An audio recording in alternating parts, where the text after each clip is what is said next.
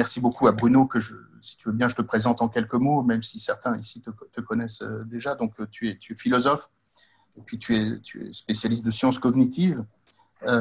tu es chercheur associé à l'Université de technologie de Compiègne. dans le cadre de ce, ce, travail, tu publies, euh, et notamment tu publies des choses sur le visage, euh, mais tu as ton, acquis des, livres que certains d'entre vous ont vu passer, euh, certainement et même lu, je l'espère, livre sur le robotariat en 2017, critique de l'automatisation de la société, puis auparavant des, livres sur big data et neuromarketing, notamment deux livres sur le neuromarketing, et puis euh, un autre qui s'intitule, et j'aime le titre, euh, La donnée n'est pas donnée. Euh, stratégie et Big Data qui date de 2016. Et donc, tu as aussi été le cofondateur de la chaire Data Science de l'école polytechnique. Et aujourd'hui, tu vas nous parler, tu nous proposes de, de, repenser le visage au moment où on observe une convergence entre chirurgie, neurosciences et data science. Tu nous proposes une réflexion post phénoménologie. Pour ceci, mille merci. Merci beaucoup, Lucas. Je ne sais pas si vous m'entendez. Bonjour à toutes et à tous. Oui, on t'entend. Le son est, correct. Oui. Bon, merci pour cette invitation. J'étais euh, évidemment présent l'année dernière sur un tout autre sujet, mais ce qui finalement euh, euh, résonne un peu encore aujourd'hui, puisque dans l'une des parties de, de ce que je vais vous exposer aujourd'hui, euh, il est question justement de, mathématisation et de géométrisation du, visage. Alors le, titre de mon, alors ça va, ça va devenir un article, mais le titre de, ce, de cet exposé, je vais le, je vais le rappeler, c'est effectivement une réflexion euh, dans le champ de la philosophie euh, contemporaine post-phénoménologique, on pourrait dire facilement après Lévinas et la phénoménologie, donc qui se propose finalement de questionner le visage et la catégorie philosophique du visage à partir finalement des avancées euh, des sciences médicales notamment, et donc je pense effectivement à la chirurgie plastique, chirurgie réparatrice, chirurgie plastique, mais pas seulement, euh, aux neurosciences dites computationnelles, on va en parler, et puis effectivement dans le champ de l'intelligence artificielle, tu parlais de, de, deep learning, il y a euh, tout un champ autour de ce qu'on appelle, tu parlais de visual computing, enfin de, de computer vision, qui permet de, selon moi, reconstruire le visage humain et euh, cette, euh, entre guillemets, ces avancées technologiques nous, à mon sens, nous conduisent, en tout cas dans le champ de la philosophie contemporaine, à repenser un certain nombre de concepts, on va le voir, je l'espère, comme le beau notamment, qui était un universel hein, jusqu'à Kant. S'agit-il d'une relativisation du beau lorsque effectivement on se pose la question du beau visage et d'un visage beau euh, à travers on va dire, sa reconstruction euh, en termes de chirurgie plastique. Donc, ce sont des, vraies questions fondamentales qu'on se pose en, philosophie contemporaine, et notamment parce que euh, ces, convergences des sciences et des technologies aujourd'hui avancées questionnent vraiment de façon fondamentale le visage en tant que tel. Et, depuis Emmanuel Lévinas, on va le voir, il y a beaucoup de choses qui, euh, entre guillemets, ont changé et nous posent la question, effectivement, de la relation à l'autre du visage, dans un premier temps, mais pas seulement. Donc, j'ai structuré cet exposé. Alors, je vais regarder l'heure qu'il est parce que je sais que je dispose de 45 minutes au plus, même moins maintenant, Lucas, 30 minutes. Je vais faire au mieux. Non, non, non, non prends les 45 minutes. Euh... Ah, vous me direz, je vais, je vais, tâcher de, ne pas dépasser 16 heures. Enfin, bon, voilà. Voilà, si, si possible. Vous saouler. Voilà. Euh, donc, j'avais structuré ce, ce, papier en quatre parties. La première partie, mais je vais, je vais passer rapidement parce que tu as commencé à en parler. Les uns et les autres, je pense, allaient intervenir sur euh, la question de l'unicité, de la singularité du visage, et puis euh, finalement de la naissance de l'identité à partir de euh, la perception et des sensations qu'on a du visage, de son, propre visage, du visage d'autrui.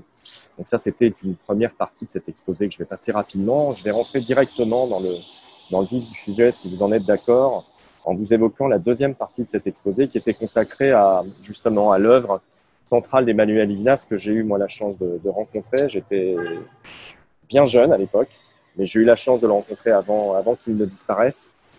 Et donc d'être initié un peu à ces thèmes et à ces sujets. Et je voudrais effectivement commencer par, euh, vous parler de la phénoménologie, du visage selon, euh, selon Lévinas, pour ensuite vous en montrer finalement les, limites.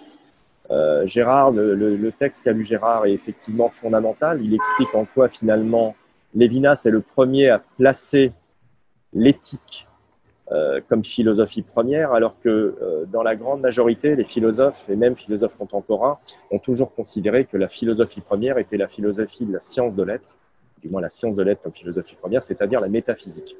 Donc on assiste déjà à un changement euh, assez saisissant avec la philosophie de Lévinas qui place l'éthique comme philosophie première et qui fait du visage le point d'orgue de sa philosophie et en même temps le point d'orgue de l'éthique euh, constitutive euh, de la philosophie première. Donc le, thème du visage chez, euh, chez Lévinas, il est, il est fondamental, vous, l'aurez compris. Il occupe une place centrale dans son œuvre. Il permet vraiment à Lévinas d'articuler la pensée de, l'éthique comme philosophie première. Et donc pour Lévinas, évidemment, il s'agit d'une question fondamentale qu'il faut discuter maintenant, si vous en êtes d'accord. J'en montrerai les limites dans une troisième partie parce que dans cette partie que nous euh, entamerons à ce moment-là, euh, il sera question de repenser la catégorie du visage, non plus à l'aune de la philosophie éthique ou de l'éthique, mais finalement de l'esthétique, et j'expliquerai ce que ça signifie, en repensant le visage euh, sous l'impact des technologies médicales, ou alors de la chirurgie plastique pour parler simplement, on est en droit de se poser la question finalement euh, de la, relativisation du beau, de la question de l'esthétique, qui est sous-jacente en fait euh, chez, euh, chez Lévinas, mais que Lévinas évidemment réfute parce qu'il considère, après Kierkegaard, que le stade de l'existence fondamentale, en tout cas pour Lévinas, c'est le stade régi par l'éthique.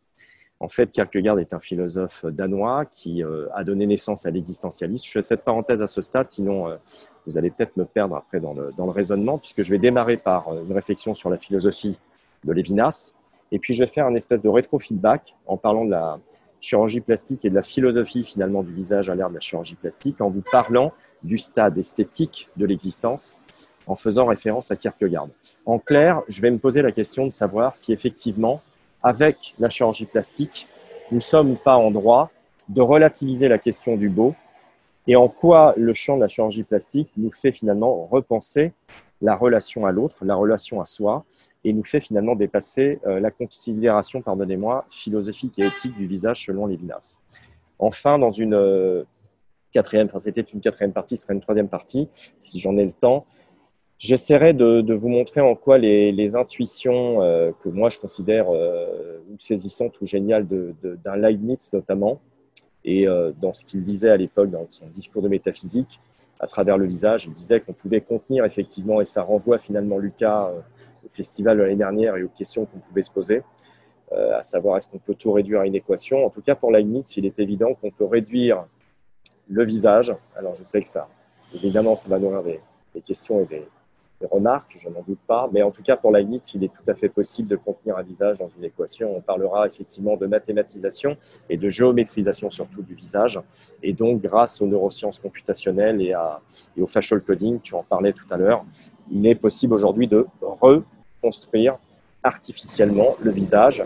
Qu'est-ce que ça nous, euh, à nous philosophes, qu'est-ce que ça nous euh, amène à penser? En quoi cela est une réflexion intéressante sur la philosophie du visage de manière plus générale? On verra qu'effectivement se pose la question de la reconstruction naturelle du visage à travers la chirurgie plastique et de la reconstruction artificielle du visage à travers les développements notamment des neurosciences computationnelles et du facial coding. Voilà, en synthèse. Donc si, si vous m'en donnez l'occasion, je vais pouvoir démarrer bon, cet exposé mmh. euh, par vous parler effectivement d'abord de phénoménologie du visage à travers l'œuvre centrale euh, d'Emmanuel Levinas. Donc le thème du visage en, philosophie contemporaine, euh, pour moi, effectivement, a connu son, on va dire, son point d'orgue dans la philosophie euh, d'Emmanuel Levinas. Vous le savez, donc Gérard a lu un texte central tout à l'heure qui le résume parfaitement. Euh, la pensée de Levinas, elle représente l'une des tentatives pour moi les plus vraiment rigoureuses aujourd'hui de nos siècles pour répondre à cette question de l'existence du visage humain en tant que tel. Pour Levinas, il ne s'agit pas de, de revenir à, à l'humanisme des Lumières ou à définir l'homme par rapport euh, finalement à son pouvoir de rationalité, mais au contraire de lui donner et donner un sens à l'humain, à la faiblesse de l'humain, à sa nudité. Et d'ailleurs, Lévinas dit hein, que le, la nudité du visage, la nudité qui crée son étrangeté au monde, sa solitude, la mort, finalement, euh, la, la, dissimulation dans son être. Voilà. C'est ce qu'il écrit dans la préface justement de Totalité infinie. Donc on, peut considérer pardon, la phénoménologie que Lévinas opère du visage de l'autre homme comme le cœur central de son œuvre. ça, c'est vraiment euh, peut-être le, point euh, important à retenir. Et en fait, faire de la phénoménologie aujourd'hui, c'est essayer de décrire ce qui apparaît. Donc, nous, on s'intéresse plutôt euh, en tant que philosophie descriptive à ce qui est, enfin, ce qui apparaît et ce qui n'est pas supposé être tel qu'on peut le décrire. Euh, on s'intéresse plutôt euh, au phénomène existant euh, qu'à l'essence des choses. Encore une fois, ça s'oppose vraiment à la métaphysique pure et dure ou à l'ontologie. Même si Heidegger a considéré que l'éthique, finalement, pouvait être finalement la vérité de l'ontologie. On ne reviendra pas dessus maintenant, c'est un peu technique. Voilà, nous, on s'inscrit dans un champ qui permet de considérer et de décrire finalement les phénomènes et notamment euh, là en l'occurrence qu'est-ce que le visage, comment le visage finalement euh, qui est mon visage apparaît à l'autre, apparaît au monde et en effet la phénoménologie, la science qui étudie les phénomènes ou l'apparition des phénomènes en philosophie est une façon d'envisager la manifestation et les modes d'apparition, les modalités d'apparition d'un visage. Donc euh, le langage pour nous ne suffit plus comme seul critère de différenciation justement spécifique. Tu faisais tout à l'heure allusion euh, au visage chez l'animal. Moi, je fais partie de ceux qui pensent qu'un animal n'a pas forcément de, visage, mais enfin bon, voilà. En tout cas, le, visage euh, manifeste l'humanité de l'humain, véritablement. Je ne sais pas si le visage de l'animal peut manifester son animalité. En tout cas, le visage de l'humain manifeste son humanité euh, dans ce qu'il a même de, fondamental en lui, c'est-à-dire la, raison, ce pourquoi il existe, ce pourquoi il se manifeste à lui et aux autres, passe par effectivement la médiation, passe par le, regard, passe par le visage. Donc Lévinas a sans doute raison de vouloir lutter contre euh, la réduction finalement physique. On va y revenir malgré tout dans la, partie que je vais consacrer à, la philosophie de la, chirurgie plastique. Mais pour Lévinas, on ne peut pas réduire un visage finalement à euh, l'apparence physique, à ses traits, euh, à sa définition biologique ou physiologique, à ses attributs, à ses formes et à ses compositions. On l'a vu dans le texte qu'a lu euh, Gérard tout à l'heure. chez Lévinas, la dimension principale, c'est effectivement la dimension de relation qui fonde la dimension éthique en philosophie relation à l'autre qui, moi, me permet d'exister et d'être un visage pour moi-même. Je suis un visage pour moi-même parce que je suis un visage euh, qui se manifeste à l'autre avant tout. Donc, chez Lévinas, l'acception première du visage se détermine par la catégorie fondamentale de l'existence qui est la relation. Donc, ça, c'est vraiment euh, crucial. C'est la relation à l'autre qui incarne et manifeste finalement le visage pour Lévinas. Donc c'est le, grand tournant et le grand changement dans la philosophie contemporaine euh, qui finalement euh, est pris par Lévinas, qui à la fois fonde euh, comme philosophie première l'éthique et comme constituant de cette philosophie première le visage, puisque le visage est la relation fondamentale à l'autre et la relation à autrui. Donc le visage de l'autre éveille en moi son unicité, le fait d'être totalement irremplaçable.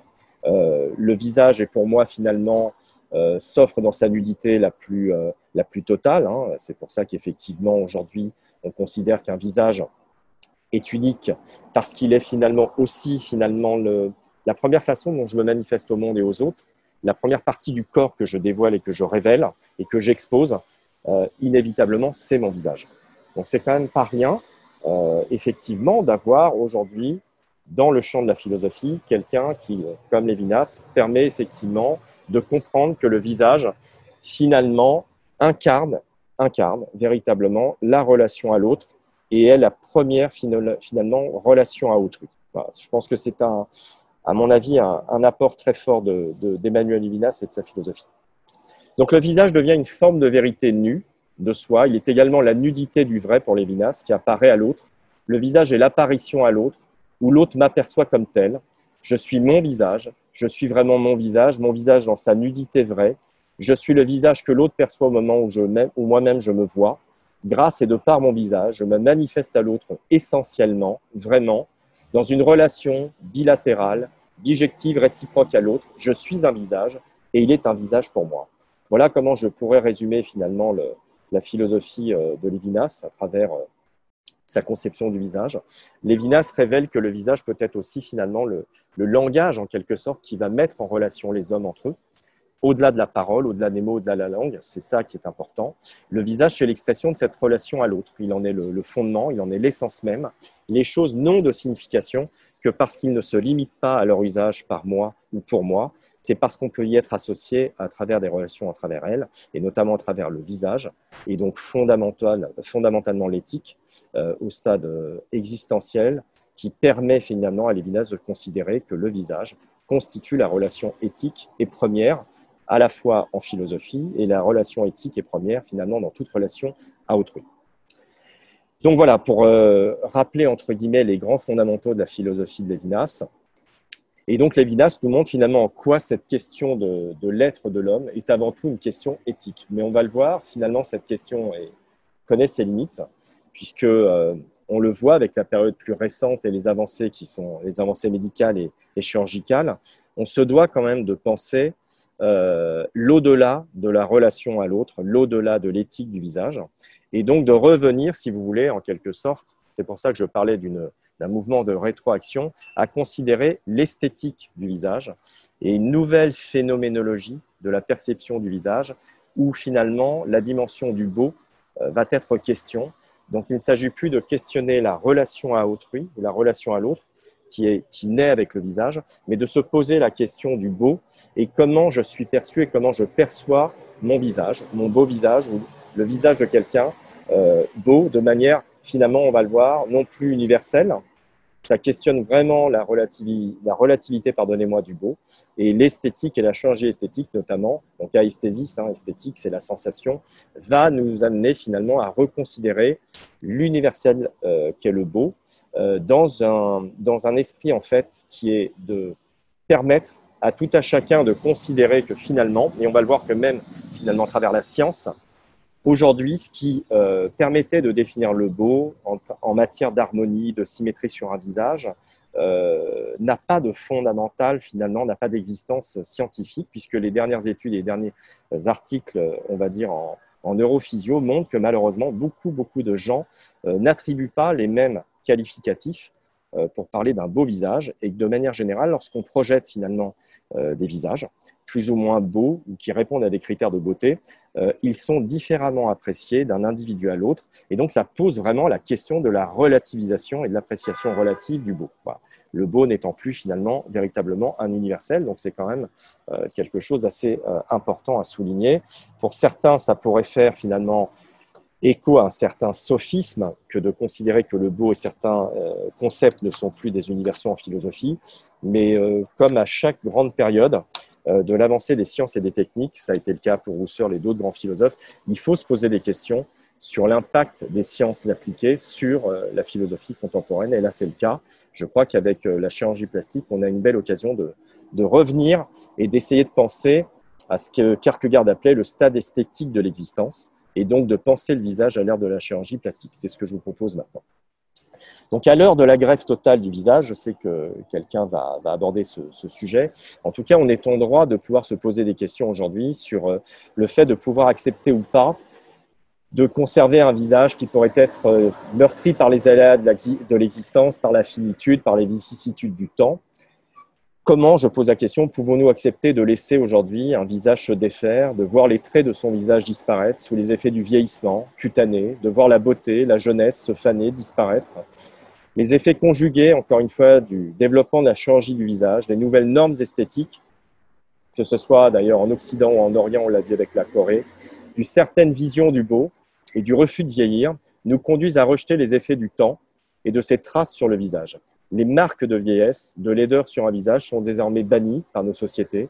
Accepter de voir un visage marqué par des rides à l'usure du temps, la maladie ou les accidents de la vie du travail est devenu pour certains et certaines une déchéance inacceptable. Alors, je vais vous citer euh, deux auteurs enfin, dans, un ouvrage qui me, paraissent, enfin, qui me paraît, pardonnez-moi, tout à fait intéressant, même s'il date de 2011, Delmar et Mattei. Ça s'intitule Philosophie de la chirurgie esthétique. Delmar et Mattei, Philosophie de la chirurgie esthétique, une chirurgie nommée désir. Et je, trouve cette citation euh, tout à fait saisissante. Donc, ils écrivent, page 15, me semble-t-il, Qu'attendre alors du regard des autres quand la beauté n'est pas au rendez-vous ou se fane? Le maquillage est un trompe-l'œil qui ne dure qu'un moment et qui souligne bientôt les ravages du temps, comme on le voit chez les vieilles de Goya ou les prostituées de Toulouse-Lautrec. Et le phare ne peut en rien contre les injures de la vie qui altèrent le visage et déforment le corps. En Égypte et en Inde, la chirurgie avait déjà tenté non seulement de réparer les malformations et les accidents, mais d'embellir un visage quand il était disgracié. Devons-nous limiter son pouvoir à la modification des traits de l'individu? Ne faut-il pas tenir compte de l'image qui provient du regard d'autrui pour en tirer notre considération morale? Ne risque-t-on pas, lorsqu'on se prouve pas d'être beau finalement, d'être moins heureux et par voie de conséquence, d'avoir moins confiance en soi?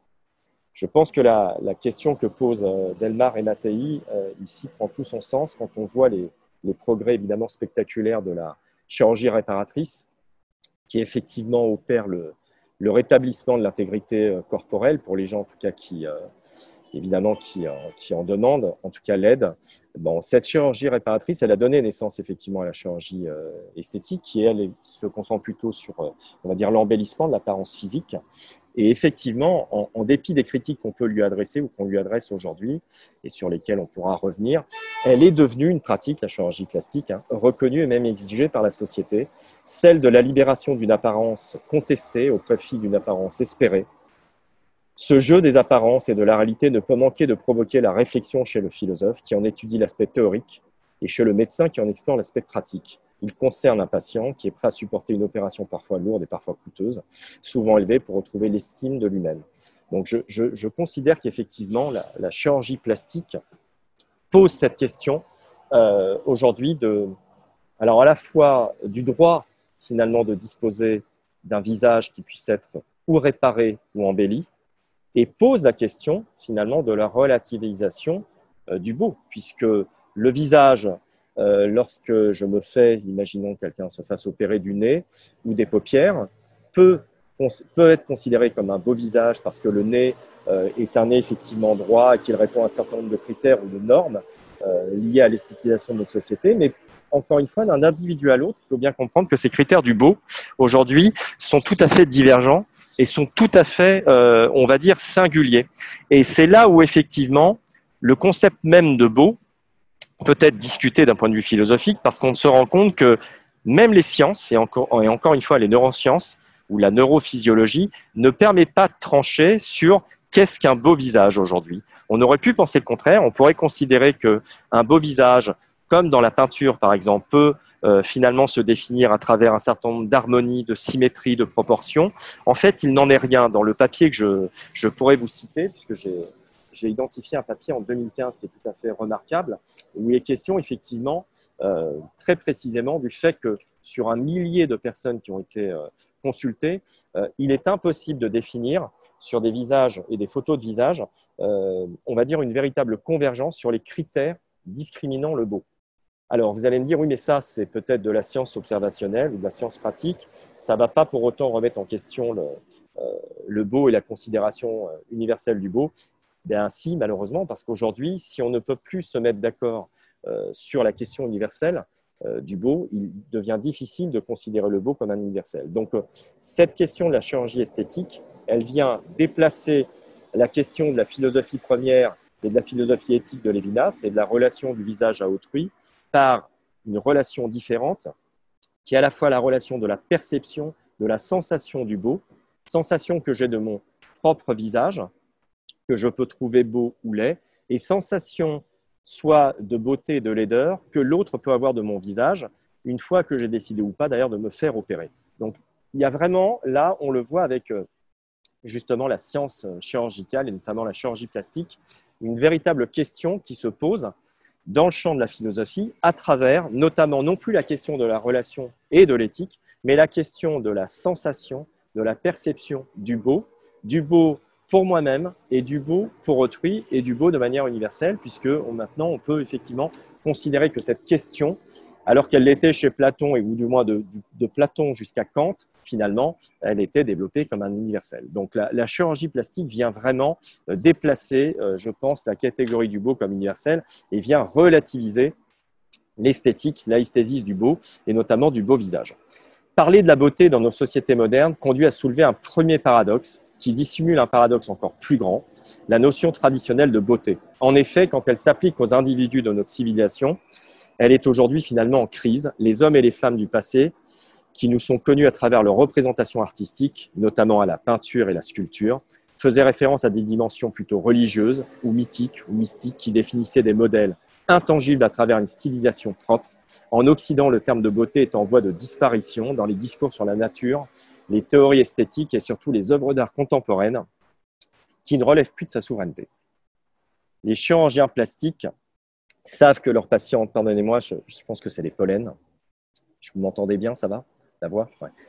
Je tout ça. Oui, on t'entend. C'était bien quand tu mettais ton micro tout près. Ça, Pardon. Donc les chirurgiens plastiques en fait savent bien que leurs patients demandent une, modification pardon, de leur apparence pour être a priori plus belles, que ce soit les hommes ou les femmes d'ailleurs, parce qu'elles ont une façon dans leur milieu familial ou professionnel pourra effectivement appréhender ce, changement, mais ça répond, on le voit bien, plutôt à une problématique de normalisation sociétale qui rend possible finalement la notion relative du beau et l'esthétisation de sa société. C'est-à-dire que même si je considère que euh, refaire euh, mon nez, refaire mes paupières euh, va me permettre de me rendre plus beau ou plus belle, il n'est pas certain que le résultat soit perçu par l'autre comme un résultat d'embellissement ou de rajeunissement. Et c'est là où finalement la, la, chirurgie elle-même trouve sa propre limite. C'est que je parlais tout à l'heure de beauté finalement non pas réparer, mais une nouvelle beauté espérée. Je pense que la chirurgie plastique donne naissance et rend possible euh, la conception de la beauté, non plus euh, euh, comme on pourrait l'imaginer réparée ou augmentée entre guillemets, mais plutôt d'une beauté qui semblerait espérée et toute relative, puisque d'un individu à l'autre, encore une fois, je peux considérer que quelqu'un, tu montrais des photos tout à fait saisissantes hein, de cette jeune femme qui avait investi 40 000 euros pour se refaire le visage et le, et le corps. Est-ce que cette jeune femme est plus belle qu'elle ne l'était? Je, je, vous laisse répondre à la question. Je laisse la Elle est très heureuse en tout cas. Elle a l'air très heureuse, exactement. Alors ça, c'est une question, euh, une remarque euh, essentielle, mon cher Lucas, parce que ça me fait penser euh, spontanément à, Stendhal qui considérait que la beauté, c'était surtout la possibilité de, trouver le, bonheur, ou du moins peut-être de le rendre, et pas autre chose. Et je pense que ce que tu dis là est saisissant et très pertinent par rapport à la chirurgie plastique. Je pense que beaucoup de gens, finalement, et ça c'est peut-être la, psychiatre qui en parlera bien, bien que moi, bien mieux que moi. Bien mettre le micro plus près. Je pense qu'effectivement, c'est mieux.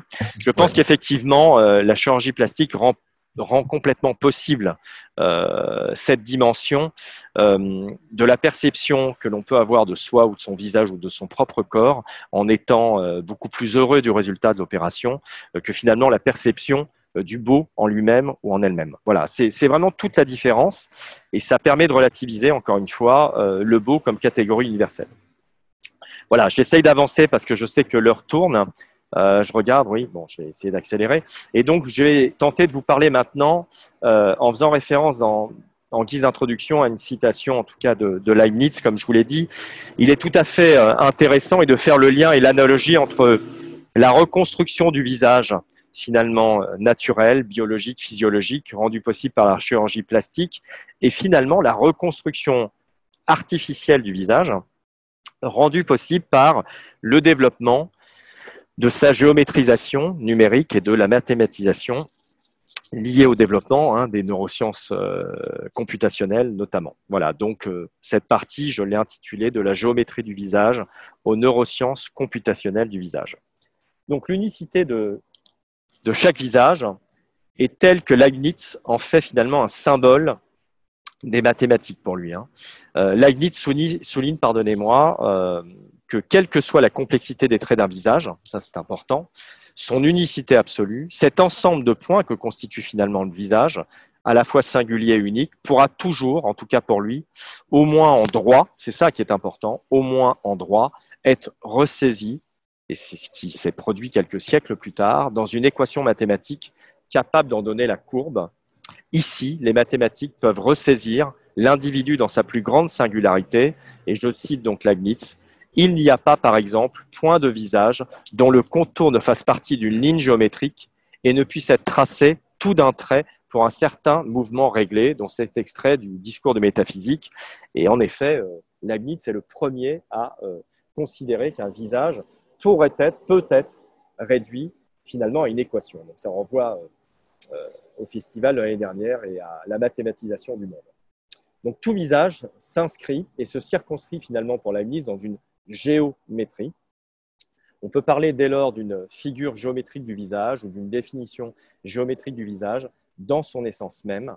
La géométrie, qui selon Husserl, je le rappelle, est une science mathématique plutôt objective, idéale, constante pour tout sujet, c'est important de le rappeler, et en tout temps, donc la géométrie du visage euh, permettrait la géométrie du visage permettrait effectivement de d'inscrire et de circonscrire de façon euh, définitive le visage dans euh, dans sa forme et dans un calcul de points dont on va parler maintenant. Donc, les intuitions finalement de Leibniz sur la géométrisation du visage ou la géométrie du, visage vont nous faire prendre, enfin, vont prendre tout leur sens finalement, tout son sens en tout cas, avec l'avènement des neurosciences cognitives et de l'intelligence artificielle. Donc, euh, au cours des dix dernières années, ce qu'on peut dire aujourd'hui, enfin maintenant en tout cas, euh, notamment euh, du champ de la recherche par, enfin, sur les, neurosciences computationnelles et, la, ce qu'on appelle la vision par ordinateur, on a vu effectivement un intérêt croissant autour de l'analyse de la reconnaissance automatique des expressions faciales. Hein, on le sait, c'est un champ très important de la, de la, recherche et de la recherche appliquée. Euh, notamment initialement inspiré par euh, les découvertes des, bah, de la communauté scientifique en neurosciences, hein, euh, qui aujourd'hui considèrent et sont capables finalement de reconstituer, grâce à des systèmes experts ou des systèmes de, en IA, des expressions faciales et donc de reconstituer l'ensemble des expressions et donc des émotions qui en découlent à travers des images ou statiques ou de la vidéo. donc la plupart de ces systèmes d'analyse des expressions faciales tentent en fait de classer les expressions euh, en grande catégorie émotionnelle. Ça fait évidemment référence aux travaux initiaux de, Darwin sur les émotions et aux travaux de, plus récents, notamment de, Paul Ekman. Vous connaissez, j'imagine, ce, psychologue américain qui a défini les, émotions primaires et les grandes catégories émotionnelles telles que la, joie, la tristesse, la colère, la surprise, la peur et le dégoût qui peuvent se retrouver à travers les micro-variations euh, musculaires du visage et euh, leurs mesures qui passent par ce qu'on appelle effectivement l'électromyographie faciale euh, ou le facial coding, tu en parlais tout à l'heure, Lucas.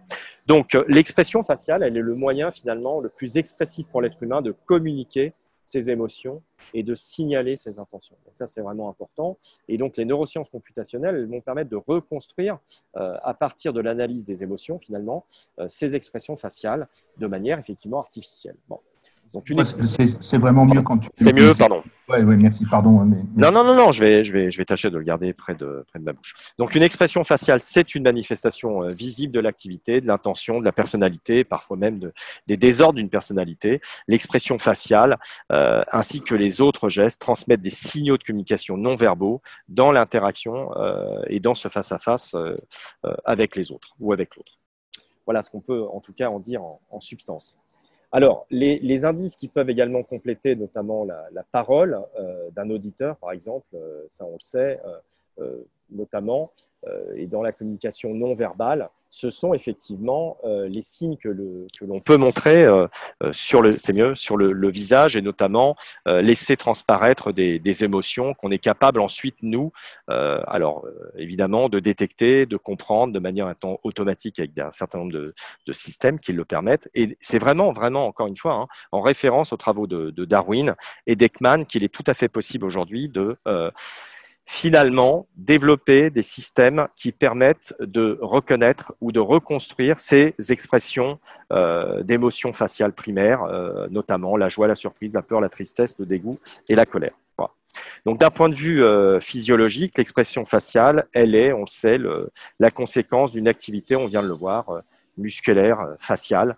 Euh, ce sont les muscles hein, qui sont euh, finalement en jeu dans les expressions faciales. Et c'est à travers l'analyse de ces micro-variations, et donc grâce à l'électromyographie faciale, qu'on est capable de reconstruire artificiellement finalement les émotions humaines. Voilà. Donc c'est important de le, rappeler. Donc je vais passer rapidement maintenant là-dessus pour pouvoir vous parler des dernières finalement avancées qui permettent de reconstruire géométriquement le visage et de comprendre euh, ce qui se joue à travers les neurosciences computationnelles et notamment le facial coding. Donc les caractéristiques euh, géométriques, on va dire, qui, représentent la forme et l'emplacement euh, plus classiques des composants d'un visage, comme la bouche, les yeux, le sourcil, le nez, tous ces, ces effectivement ces composants faciaux et ces traits faciaux sont formés ou reformés euh, mathématiquement pour constituer en fait des vecteurs qui sont des vecteurs caractéristiques qui vont représenter finalement la géométrie du visage.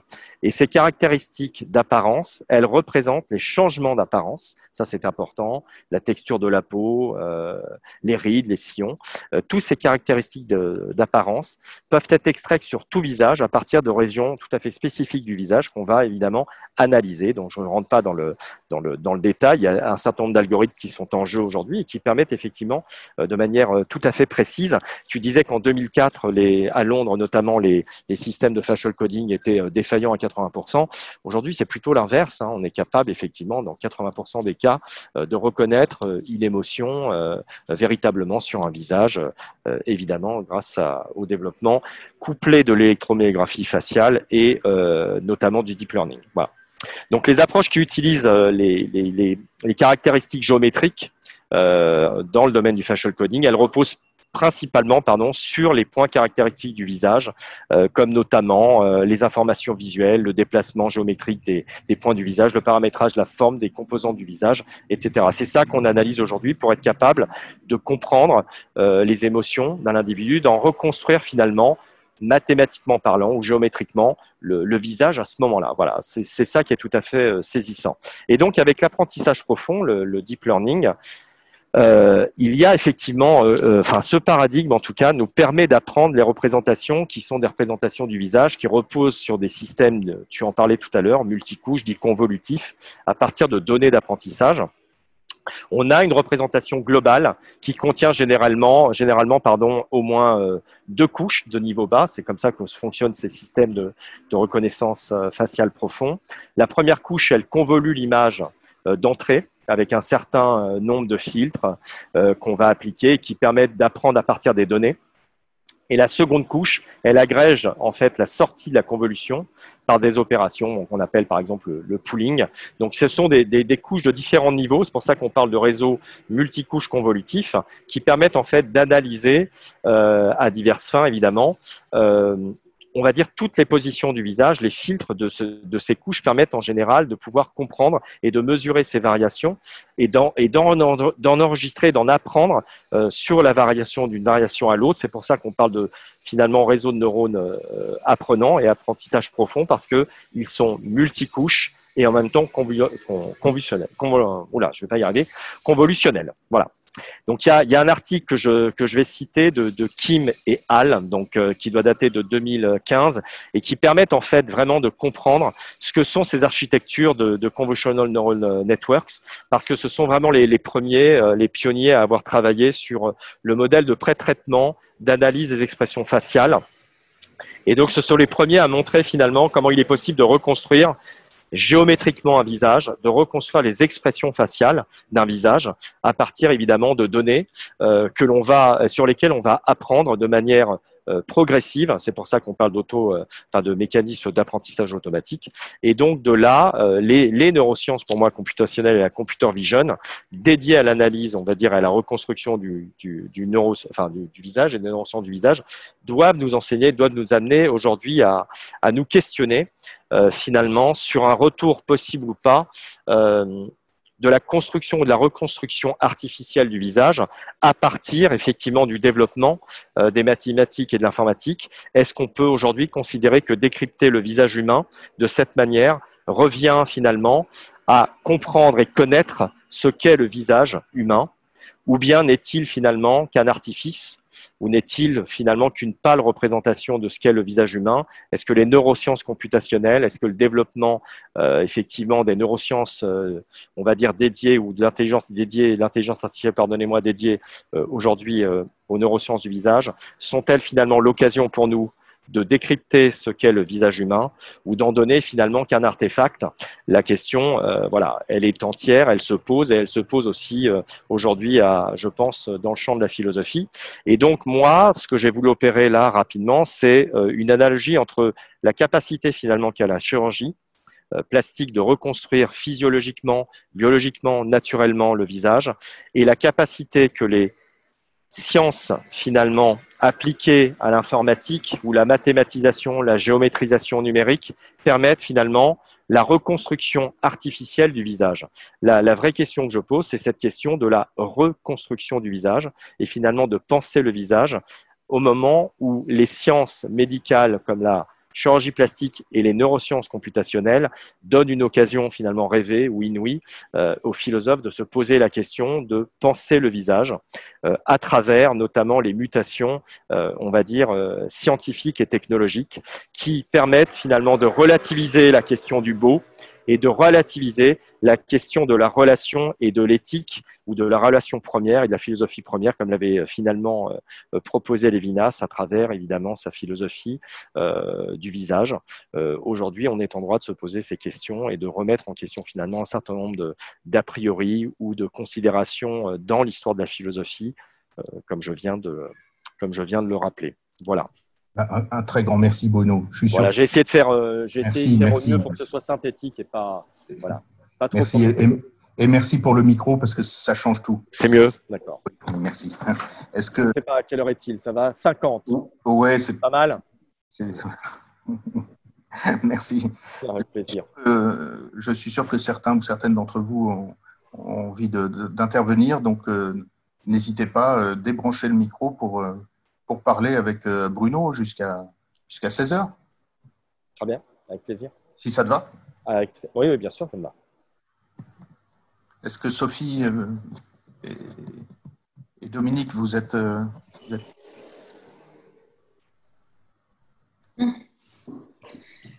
oui, ça m'évoque beaucoup. J'ai pensé à beaucoup de patients en fait en vous écoutant.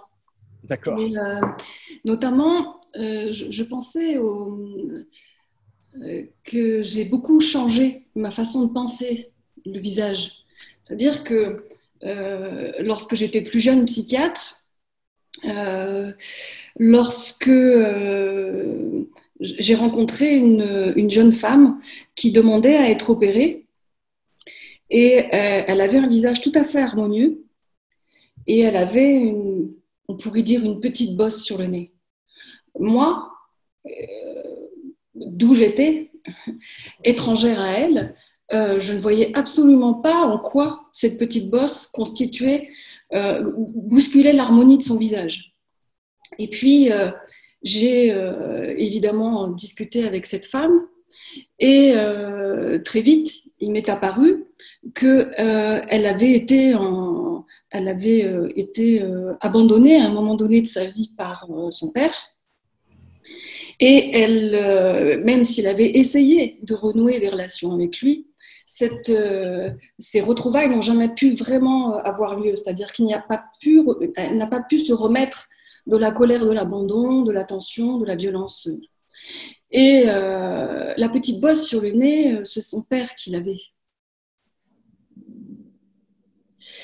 Et je dois bien reconnaître qu'une fois qu'elle a elle-même démêlé un peu cet écheveau-là, euh, qu'elle euh, n'a absolument pas renoncé à sa demande de chirurgie esthétique, elle l'a faite.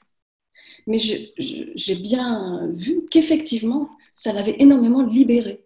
D'accord. Donc, euh, la question que vous posiez tout à l'heure, si elle était plus belle ou pas, euh, en tout cas, elle, elle l'était plus belle voyez? Et euh, alors, l'autre question, c'est est-ce que si nous n'avions pas du tout discuté, si elle n'avait pas du tout compris le sens de sa demande, est-ce que ça aurait été différent? Je n'en sais rien. Je ne peux pas le savoir. Hein euh, mais euh, voilà, pour certaines personnes, la, la, chirurgie peut constituer une, comment dire, une mise en adéquation entre soi et son corps. Absolument on habite son corps et parfois, euh, ce corps-là, il nous tiraille, il nous gêne, il nous fait mal. Et on y apporte une modification et voilà, on est libéré de ce corps. Voyez Donc c'est très très complexe la question de la chirurgie esthétique. D'autres personnes avec la même question. C'est pour ça que je pose la question. Voilà, tout à fait. Parce que d'autres personnes, par exemple, sur des interventions très, parce qu'on a beaucoup parlé de la, greffe de visage pour dire est-ce qu'on peut changer euh, de visage? Il y a des personnes qui font des interventions parce qu'ils sont prognates, à un montant très avancé. Ou alors ils ont les arcades sourcilières très avancées. c'est spectaculaire. Avant, après, c'est spectaculaire. On ne peut pas reconnaître la personne. Et ce que nous disent ces personnes, c'est ça y est là, je suis moi. Tout le monde ne nous le dira pas. La question de l'identité cette fois, et pas esthétique. Oui, oui, bien sûr. Donc c'est pas, c'est difficile de décoller la question de l'esthétique et de l'identité. C'est euh, c'est tout sauf objectif. C'est ça, les relativise, mais c'est là que c'est intéressant pour nous en philosophie. C'est assez intéressant. Vraiment, c'est une expression de l'identité. Ça n'est pas l'identité, mais c'est une expression de l'identité. Et donc, il est impossible de l'objectiver. Complètement. Idem pour la beauté. Voilà, tout à fait. Mm. Beau témoignage de la patiente, en effet, là, c'est ouais, ouais, assez saisissant. Explication de la bosse, là, c'est ouais, intéressant. Merci beaucoup. Merci, merci Sophie. Est-ce que d'autres personnes euh, ont envie d'échanger avant, avant de, de remercier Bruno euh, euh, oui, Violaine, Violaine. Oui, ben, moi, merci. Je, merci pour cette, cette intervention, vraiment, enfin, qui que j'ai beaucoup suivi avec beaucoup d'attention. Euh, disons, la, ce qui m'intéresserait, du coup, ce serait de réfléchir sur la, la dissymétrie entre le visage et la voix. Parce que la voix est aussi vecteur euh, de relations. C.F. Lévinas euh, elle est aussi vecteur d'identité, de, etc., de liens intérieurs-extérieurs, enfin, CF, tout ce qu'on a dit jusqu'à présent. Euh, mais en même temps, euh, la voix, bien sûr, peut être un lieu de beauté, mais je dirais la dissonance et le côté moche de la voix peut être un lieu de beauté. J'entends par là que ce n'est pas parce que une voix où on ne peut pas réduire euh, quelque chose à un certain nombre de critères euh, objectifs disant ceci est beau, que le beau n'existe pas. Le beau peut être au-delà de quelque chose de, que l'on peut appréhender par des critères objectifs, qu'ils soient, soient donc des catégories ou qu'ils soient des, une numérisation de. Parce qu'on peut numériser une voix autant qu'on peut numériser un, numériser un visage. Mais j'entends la question de la dissonance ou de la souffrance ou de la particularité ou de la singularité euh, n'oblitère en rien l'idée de beauté en tant que universelle. On ne sait pas ce que c'est que, l'universel, mais on, le cherche. Enfin, je ne sais pas. Voilà, c'était un peu euh, autour de ces questions-là. Euh, y a-t-il une dissymétrie faut-il penser une dissymétrie entre la voix et le visage? Et dans ce cas-là, la voix permettrait-elle de euh, conserver le beau comme universel ou bien euh, doit-on repenser les choses? Merci beaucoup. il, y a, plusieurs questions dans, votre remarque ou dans votre question. Il y a, la question d'abord. Il y a la question d'abord du beau et de l'idée du beau. Moi, l'idée du beau, elle ne, en tant qu'universelle, vous avez raison, elle ne disparaîtra pas en tant que telle, mais on parle bien de l'idée du beau. Moi, je vous parle du beau, ce qui n'est pas tout à fait la même chose. L'idée du beau reste un universel, mais le beau, bah, écoutez, euh, on pourrait en discuter, ça, ça pourrait prendre un peu de temps, mais sur euh, notamment les voix, j'imagine que dans l'univers euh, du chant, il y a des gens tout à fait compétents pour être capables, j'imagine, hein, d'apprécier une belle voix, qu'elle soit soprano, ténor, et, de manière plus technique, oui, vous avez raison, il est tout à fait possible d'enregistrer des voix, on le sait, euh, évidemment, de les reconstruire. Euh, tout à l'heure, Lucas parlait de, de deepfake. On est capable de, évidemment, de reproduire intégralement euh, une voix, voilà, les tonalités, les sons, enfin tout ce que l'on veut, toutes ces variations de manière artificielle. Est-ce que pour autant ça ça préjuge l'idée du beau et ça relativise l'idée de la belle voix ou d'une voix belle. Écoutez, je ne sais pas répondre à cette question sur, les, sur la voix. En tout cas, je pense qu'il y a une vraie dissymétrie entre le, visage et la voix, oui. Je, je, pense que oui. La voix, quand même, est l'expression a priori orale de ce que je peux produire avec ma bouche et un certain nombre d'organes qui sont en jeu. Euh, le visage est, me semble-t-il, quelque chose de beaucoup plus vaste, beaucoup plus global, euh, qui est constitué de plusieurs organes. Je ne sais pas si on peut comparer les deux, je ne sais pas si on peut établir des relations de symétrie ou de dissymétrie. Je pense que c'est différent. Mais euh, sur la question relative au beau, Qu'est-ce qu'une belle voix? Je, crois que vous intéressez, vous, particulièrement à, la, musicologie de, mémoire. Violaine est musicologue. C'est ça. Et, merci pour le micro. Je ne sais pas trop ce que ça veut dire. mais... Pardon. Non, mais oui, mais justement, c'est intéressant pour vous en tant que musicologue. Qu'est-ce qu'une belle voix? Qu'est-ce qu'une voix belle? Euh, Enfin, c'est pas tout à fait la même chose. C'est comme sur l'œuvre d'art. Mona Lisa, est-ce un beau portrait ou est-ce une. Euh, voilà. Oui, non, mais c'est pour ça la question de l'universel. Euh, pictural, je, je, voilà. Je... La question ah bah, de l'universel est au-delà de l'incapacité à cerner le beau. Euh, c'est pas parce qu'on. Enfin, voilà, c'est pas parce qu'on a. Euh, c'est une vraie question. C'est une vraie belle question. Je pense que ça mériterait vraiment un vrai débat parce que.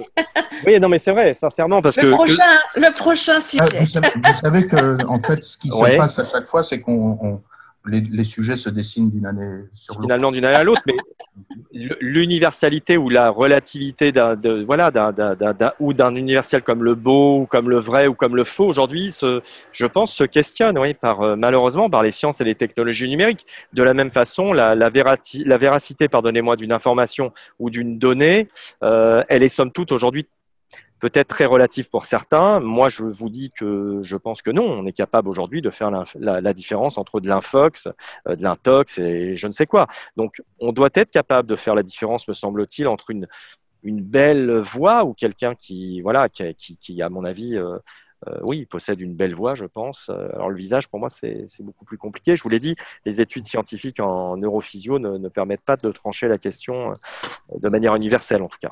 Voilà. Après, sur, euh, sur la, perception de la voix, je ne sais pas, et les belles voix, je, mais je pense qu'il doit y avoir des, des, théories sur, euh, sur le sujet, encore une fois, notamment dans l'univers lyrique du chant.